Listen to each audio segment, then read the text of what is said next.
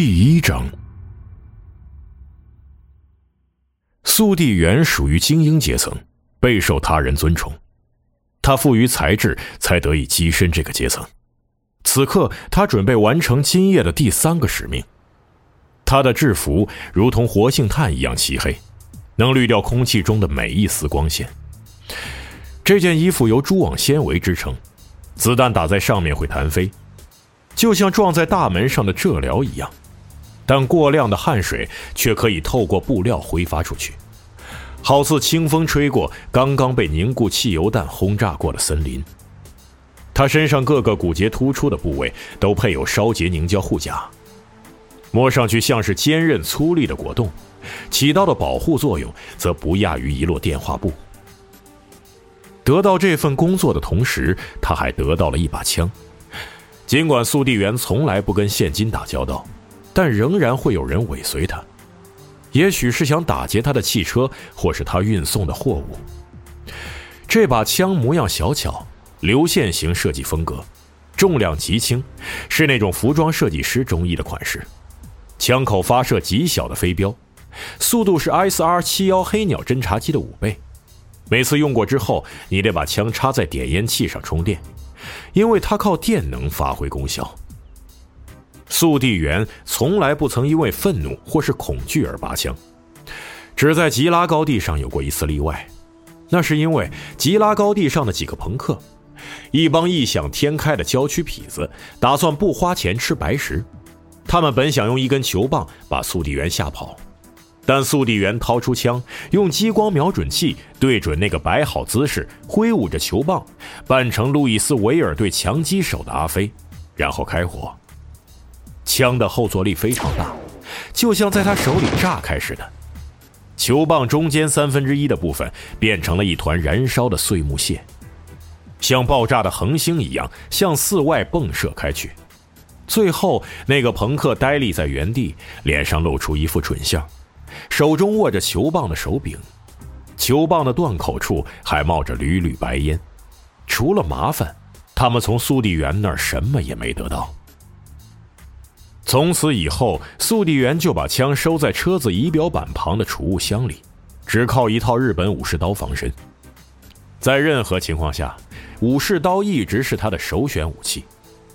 吉拉高地的阿飞不怕枪，所以他不得不开火。让那帮家伙见识一下厉害。然而，刀的功效并不需要示范。速递员的汽车马力强劲，电池中储存的能量足以把一磅熏肉送到小行星带。与小型面包车和休闲越野车不同，速递员的车子通过张开大口、闪光锃亮、像括约肌一般的排气装置来释放能量。只要速递员踩下油门，就真有好瞧的了。想探讨一下这辆车的轮胎与地面的接触面积吗？好吧，你的车胎同沥青路面的接触面微乎其微，那四小片地方只有舌头一般大小。可速递员的车子装着抓地性极强的大轮胎，接地面积有如胖婆娘的大腿，这样的轮胎才能将速递员和路面紧密相连。尽管启动有些费力，但刹车时精准有度。为什么速递员的装备如此精良？因为人们全都仰仗他，人们以他为楷模。这就是美国，人们想他娘的干什么就干什么。你觉得有啥不妥？大家都有权为所欲为，而且人人有枪，没有谁能他娘的阻止人们胡作非为。结果，美利坚成了全世界经济最糟糕的几个地方之一。说到底，这是个贸易平衡问题。结果就是，随着人才外流，我们将全部科技拱手送给其他国家，真正实现了世界大同。这以后，玻利维亚制造汽车，塔吉克斯坦制造微波炉，然后拿到美国这儿销售，用不着花几个小钱儿。中国香港造的巨轮和飞艇，就能把整个北达科他州一路运到新西兰。于是，我们在自然资源方面的优势也不复存在，经济规律。这只所谓的无形之手，在历史上曾经制造了多少不公平，现在却将种种不公揉得粉碎，在地球表面均匀地涂了厚厚一层。在巴基斯坦砖窑的苦工眼里，涂了这么一层，日子大概还真算得上繁荣兴旺。现如今，我们只有四样东西比其他人强：音乐、电影、软件、高速比萨外卖。这个速递员的任务就是派送外卖比萨。以前他是编软件的，如今只偶尔做做。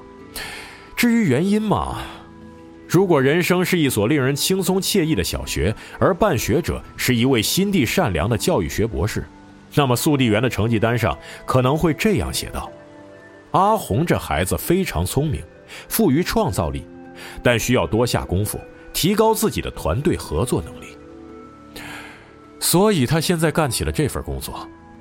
这工作跟聪明或创造力没关系，但也不需要与他人合作。这行当只有一个规矩：别看速递员一副自信无畏的模样，但无论谁叫了外卖，这份馅饼就必须在三十分钟之内送到，不然订餐的人就可以免费享用比萨，枪杀速递员，抢占汽车，提出集团诉讼。速递员做这份工作已经六个月，以他的标准，真是时间长长见识，而他送达比萨的耗时从没超过二十一分钟。唉，那些叫外卖的家伙总爱在送达时间这个问题上争执不休。想当年送外卖的在这上头浪费了多少精力啊！想占便宜的户主被自己的谎言刺激得面红耳赤、汗流浃背，浑身散发着香水和臭汗的味道，站在灯光昏黄的门廊前，挥舞着腕上的精工牌手表，还冲着挂钟的方向指手画脚。妈的，你们这些人就不会看钟点吗？如今再不会有这种事儿了，比萨速递成了支柱产业，管理相当完善。速递员在我们的事业比萨大学花费四年时间来钻研速递这门学问。这些来自阿布哈兹、卢旺达、瓜纳华托和南泽西的学生，入学时连整句的英文都不会写，但毕业时对比萨的了解，甚至比贝都因人对沙子的了解还要多。我们的事业深入研究了各种专业问题，将在客户门前为送达时间而争执的发生频率画成图表，为早期的速递员装备跟踪仪器，记录并分析焦俊中产阶级白人使用的辩论技巧、声音紧张度的矩形图以及独特的语法结构。那些有头有脸的焦俊居民完全不讲逻辑，把家门口当作拼死一搏的阵地。与他们陈腐乏味、死气沉沉的生活相对抗，为了得到免费的比萨，他们对别人撒谎，同时也自欺欺人，编造打电话订外卖的时间。哼不，应该这样说：既然他们拥有生活、拥有自由、拥有追求任何目标的权利，那么他们理所当然应当得到免费比萨。谁他娘的都不能剥夺这种权利。心理学家被派到这些人家里。白送他们一台电视机，哄他们接受匿名采访，给他们接上测谎器，给他们播放情节拙劣、莫名其妙的色情影片，深夜车祸现场和小山米戴维斯的电影，录下他们的脑电波，然后进行研究，还把他们领进香甜扑鼻、四壁涂成紫色的房间，提一些伦理学方面的问题。这些问题极其令人困窘。就连耶稣会的教士，在这种情况下也会忍不住犯下骂脏话的小罪过。我们的事业比萨大学的分析家最后得出结论：为了免费馅饼而撒谎，这是人的天性，谁也无法改变。于是他们采取了快捷又便宜的技术解决方案——智能盒。现在装比萨的盒子由塑料制成，表面呈波状起伏，以增加强度。一侧的小型发光二极管闪烁着读数，告诉速递员，自从那致命的订购电话打来之后，导致贸易失衡的送货超时已经滴滴答答的过去了多少分钟。盒子里面还装有各种芯片和其他元器件。送货时，一盒盒比萨排成一小摞，安放在速递员脑袋后方的专用槽里。随着每一盒比萨轻轻滑入槽中，就像电路板插进电脑的卡槽。咔嗒一声，智能盒就连上了速递员座驾里的车载系统。由买主的来电号码可以推断出送货地址。这个地址先输入智能盒的内置存储器，再传送到汽车上，而汽车则计算出最佳路线，并将线路图投射到司机的平视显示器上。于是，一幅闪闪发光的彩色地图便出现在挡风玻璃上。速递员甚至不必低头就能掌握行程。只要过了三十分钟的时限，噩耗马上会传到我们的事业比萨总部，继而转发给恩佐大叔本人。这位西西里的肯德基山德士上校，纽约本森赫斯特区的安迪格里菲斯，速递员的噩梦中挥舞着剃刀的虚幻魔影。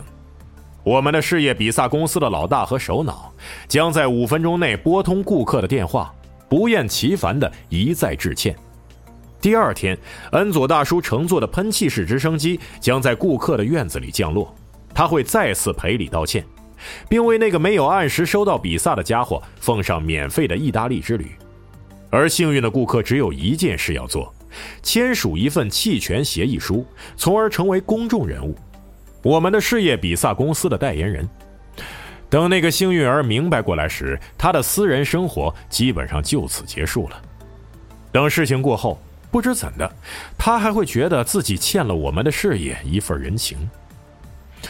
这个速递员不太清楚，遇到这类情形，送货的司机会有什么下场，但他听过一些传言，大多数比萨都是在晚上送往客户家中，那正是恩佐大叔的私人时间。要是你在与家人共进晚餐时，不得不半截停下来，为了一张送迟的倒霉比萨饼而给某个难伺候的郊区傻屌打电话道歉，你会有何感想？恩佐大叔侍奉自己的家庭和国家已有五十年，以他这把年纪，大多数人都在打高尔夫或是抱孙子，可恩佐大叔却要从浴缸里爬出来，浑身滴水，然后趴在地上去亲吻某个十六岁滑板阿飞的双脚。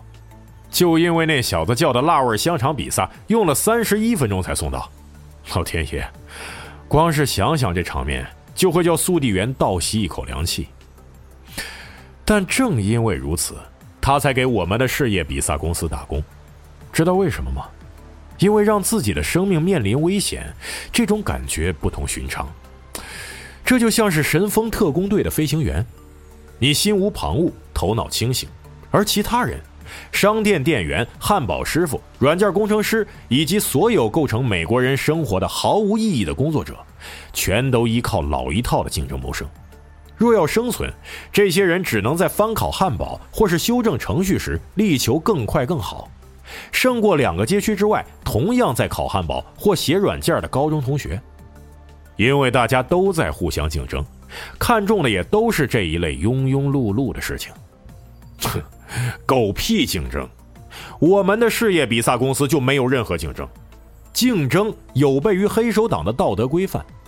你努力工作，并不是要和街上的同行作对，而是因为自己的一切，名声、荣誉、家庭和人生全都悬于一线。没错，汉堡师傅可能会活得更长久，但你该扪心自问，那究竟是种什么样的生活？正因为如此。任何人，甚至包括日本人在内，都无法以更快的送达速度胜过我们的事业比萨公司。速递员感到很自豪，他穿上制服，驾驶着派送车，最后堂而皇之的踏上无数焦俊家庭门前的走道。他身着令人生畏的忍者黑衣，肩扛比萨，智能盒上红色发光二极管显示的读数在夜色中骄傲的闪烁，十二分三十二秒。或是十五分十五秒，偶尔才会显示出二十分四十三秒。速递员被分配到峡谷区，我们的事业比萨公司三五六九号店。南加利福尼亚的这个地区挤得要命，拥挤成这样，他还不如干脆把自个儿勒死算了。对于此地的人口来讲，道路总是不够用，通途道路公司一直都在铺设新路。为此，不得不将大量街区夷为平地。好在那些七八十年代开发的房子的存在目的，就是等着给人拆掉。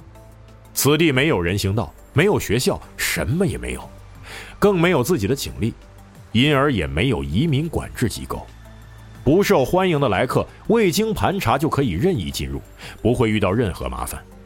如今，焦郡社区才是住人的地方。焦郡是自成一体的城邦。拥有自己的疆界、法律、警察，应有尽有。速递员以前在麦瑞维尔州农场保安队里当过警示，因为对一名众所周知的坏胚子动刀而被炒了鱿鱼。当时那家伙正要闯入一家住宅，不料被一把钢刀刺透了衬衫，刀背紧贴着脖根划过，将歹徒钉在那幢房子扭曲旗鼓的塑料墙板上。尽管这是一次完全正当的逮捕行为，可他还是被解雇了。因为犯事的痞子刚好是麦瑞维尔农场副长官的儿子。当权的那些卑鄙狡诈之徒找到了借口，说三十六英寸长的武士刀有违武器管制条例，他也违反了疑犯拘捕法案。那个恶棍则因精神创伤而饱尝痛苦，现在见了黄油刀都害怕，只敢用茶匙背面膜果酱。他们说，事已至此，他们不得不履行自己的法律义务。为了赔付这一切，速递员只能借钱，只能向黑手党借钱。于是他的资料进了他们的数据库，视网膜纹理、DNA、语音波形图、指纹、脚印、掌纹、腕纹，他身上的每一处地方，只要长着他们的纹路，几乎都让那些杂种滚过印油，留下印记，经过数字化处理之后输入电脑。话又说回来，钱是他们的，借出去当然要倍加小心。而且，当他申请速递员这个职位的时候，他们很乐意聘用他，因为他们认识他。借钱的时候，他不得不和峡谷区黑手党的副统领助理亲自打交道，就是那个助理后来推荐他应聘速递员。所以说，黑手党就像一个大家庭，一个可怕、变态、人人污言秽语的家庭。我们的事业比萨公司三五六九号店位于维斯塔路。从国王公园购物中心出来走不远就是。维斯塔路以前是加利福尼亚的州属道路，现在则名叫通途道路公司 （CSV 五号路）。这条路以前的主要竞争对手是一段联邦公路，如今叫做漫游大道公司加州十二号路。出了峡谷区再往前一点两条相互竞争的公路交叉而过，那里曾发生过激烈的争斗。交叉路口还因为偶尔发生的狙击事件被关闭过。最后一位大开发商买下了整个交叉路段，把它建成了一座驾车购物商场。现在两条公路都汇入同一停车系统，并不是普通的停车场，也不单单是通车坡道，而是一个真正的系统，让两条路失去了自己原有的特色，变成了同一副模样。如今要开车通过这个交叉路口，就得走停车系统中的一条内部通道。众多车道犹如一束束编成辫子状的细丝，活像当年的胡志明小道。CSV 五号路上的车流速度较快，但加州十二号路的路面更出色一些，这就是两者的典型区别。通途公司注重的是结果，让你迅速到达目的地，适合 A 类驾驶者。而漫游大道公司则注重过程，让你尽享驾车的乐趣，适合 B 类驾驶者。我们的这位速递员属于狂暴的 A 类驾驶者，他正以一百二十公里的时速在 CSV 五号路的左车道上飞驰，奔向自己的基地——我们的事业比萨公司三五六九号店。车子呈菱形，肉眼很难分辨出它的形状。汽车通体漆黑。车身反射出路边林立的特区标志牌，像是在招牌组成的隧道中穿行。车头前方一排橙色车灯疯狂闪动，而护栅的模样让人觉得车子仿佛能够呼吸空气。橙色的灯光就像汽油燃烧时迸发出的烈焰，直接射入前方一辆车子的后窗，从后视镜上反射到驾驶者的脸上。在他们的双眼前罩上了一张火焰面具，让灯光直直探入他们的潜意识，发掘出骇人的恐惧，让他们在头脑完全清醒的状态下，感到自己正被钉在即将爆炸的油罐上，逼得他们只想闪到一旁，让速递员那辆燃烧着意大利腊肠火焰的黑色战车赶超过去。悬在左右车道上方的无数标志牌排成两列。用电光在夜色中勾画出了 CSV 五号路的身躯，像飞行器在空中留下的两道尾流。每一块标志牌都出自曼哈顿的图像设计师之手。他们设计一个标志的报酬比速递员一辈子赚的钱还要多。虽然他们尽力想使电子标志突出醒目，但那些牌子还是混在一起，模糊不清。尤其在时速一百二十公里的车上看去更是如此。不过，我们的事业比萨公司三五六九号店的招牌还是显而易见，因为它的广告牌，即使以当前崇尚夸张的标准来看，仍算是又宽又高。实际上，模样敦实的连锁店看上去更像一个低矮的基座，支撑着一根根巨大的纺轮纤维立柱，将广告牌推入满是招牌的苍穹。请注意，宝贝儿，意大利人的注册商标。这块广告牌的制作堪称一流，样式也已沿用多年，并非应时的黑手党宣传标语，它就是一项宣言，如同纪念碑一样永存不朽。风格简约、高贵庄严。广告牌上是恩佐大叔，身穿漂亮的意大利式西装，细条纹布料像肌肉一样富有光泽和弹性，方形衣带也光鲜平整。他的发型纹丝不乱，抹着某种永远不会失效的发胶，妥妥帖帖地梳向脑后，每一缕头发都修剪得整整齐齐。理发师巴伯是恩佐大叔的堂弟。经营着世界上第二大廉价理发连锁企业。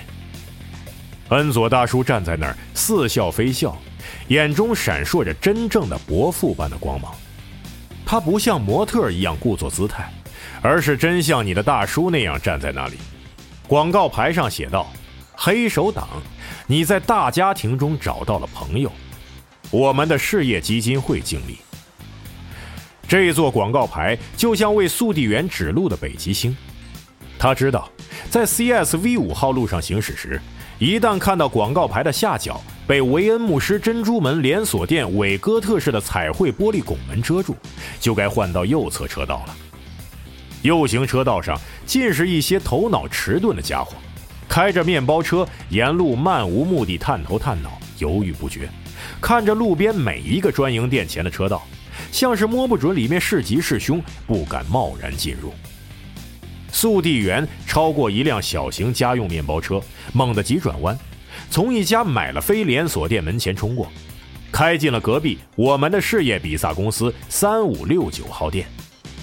宽大厚实的轮胎与地面摩擦，发出尖锐的抱怨声，但仍然稳稳咬住通途公司获得专利的高摩擦力路面，把它带上了坡道。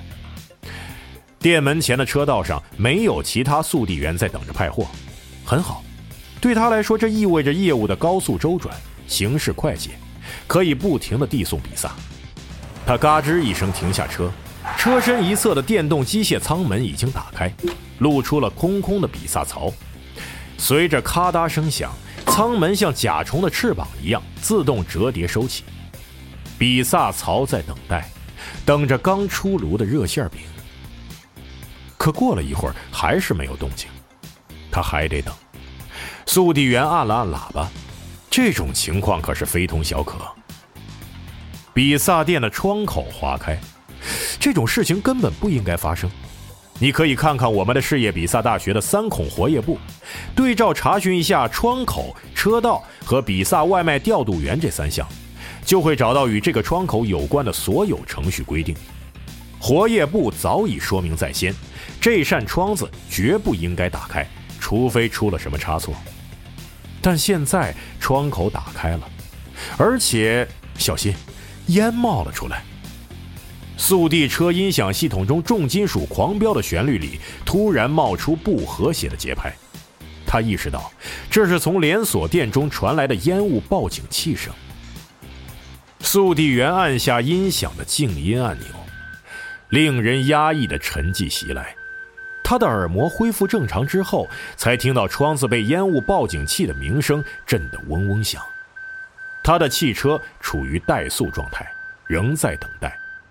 舱门敞开的时间太久，空气中的污染物正在比萨槽后部的电子触点上凝结。看来他不得不在保养期之前提早清理了。现在发生的每一件事，都与我们的事业比萨大学的三孔活页簿完全相左。比萨世界的和谐韵律全被打乱了。店里，一只身材像只足球的阿布哈兹汉子正在跑来跑去，手中捏着一本打开的三孔活页簿。胖子用他备用轮胎般的肚皮顶住手册，免得本子合在一起。跑起来活像个正用汤匙端着鸡蛋的人。他正用阿布哈兹方言大声喊叫。峡谷区这一带，我们的事业比萨店的经营者都是阿布哈兹移民。看上去火势并不严重。速递员曾在麦瑞维尔农场见过真正的火灾，滚滚浓烟让你什么也看不见，到处都是烟。不知从哪里冒出来，浓烟底部偶尔闪出橘红色的火光，就像高空云层中无声的闪电。今天的火警跟那次不同，只是小火，冒出的烟刚够触发烟雾报警器，可他却在为这该死的意外事件浪费时间。速递员按下喇叭不松手，阿布哈兹经理来到窗口前，他本该使用内部通信系统和司机通话。无论他想说什么，都会直接传送到速递员的车里。可这个人偏不，非要面对面说话不可，好像速递员是个该死的牛车把式。经理满脸通红，大汗淋漓，滴溜溜转动着眼珠，竭尽全力想着如何用英语措辞。失火了，小火，他说。速递员没有答话。因为他知道视频监视器会录下一切过程，录像带会送到我们的事业比萨大学，在比萨管理科学实验室里进行分析，随后录像资料将成为如何砸掉自己的饭碗的教材范例，播放给比萨大学的学生们看，或许正是其中的某个学生会在你被解雇之后来顶替你。一个新店员把他的饭放进微波炉，里面有金属拨片，结果砰！经理说：“阿布哈兹曾是苏联的一部分，要新来的阿布哈兹移民操作微波炉，简直就像让深海蠕虫给人做脑外科手术。这些家伙究竟是怎么冒出来的？难道就没有美国人会烤该死的比萨了吗？快把馅饼给我！”速递员说。馅儿饼两个字，终于把这个家伙拉回现实世界。他定了定神，砰的一声关上窗子，截断了烟雾报警器没完没了的哀嚎。一只日本造的机械手递出比萨，放进位于顶端的槽里，舱门随之关闭，把馅儿饼保护起来。速递员驾车驶出坡道，提高速度，一面查看挡风玻璃上显示出的地址，一面盘算该右转还是左转。就在这时，事情发生了，他的音响再度被切断。这次是车载系统的命令使然，仪表板上的指示灯全都变成了红色。红色，蜂鸣器也开始反复鸣响。挡风玻璃上的发光二极管读数与智能比萨盒的时间显示完全同步，闪烁着一串数字：二十分零零秒。接到订餐电话二十分钟之后，店里才把这盒比萨交给速递员。他查看了一下派送地址，目的地在十二英里之外。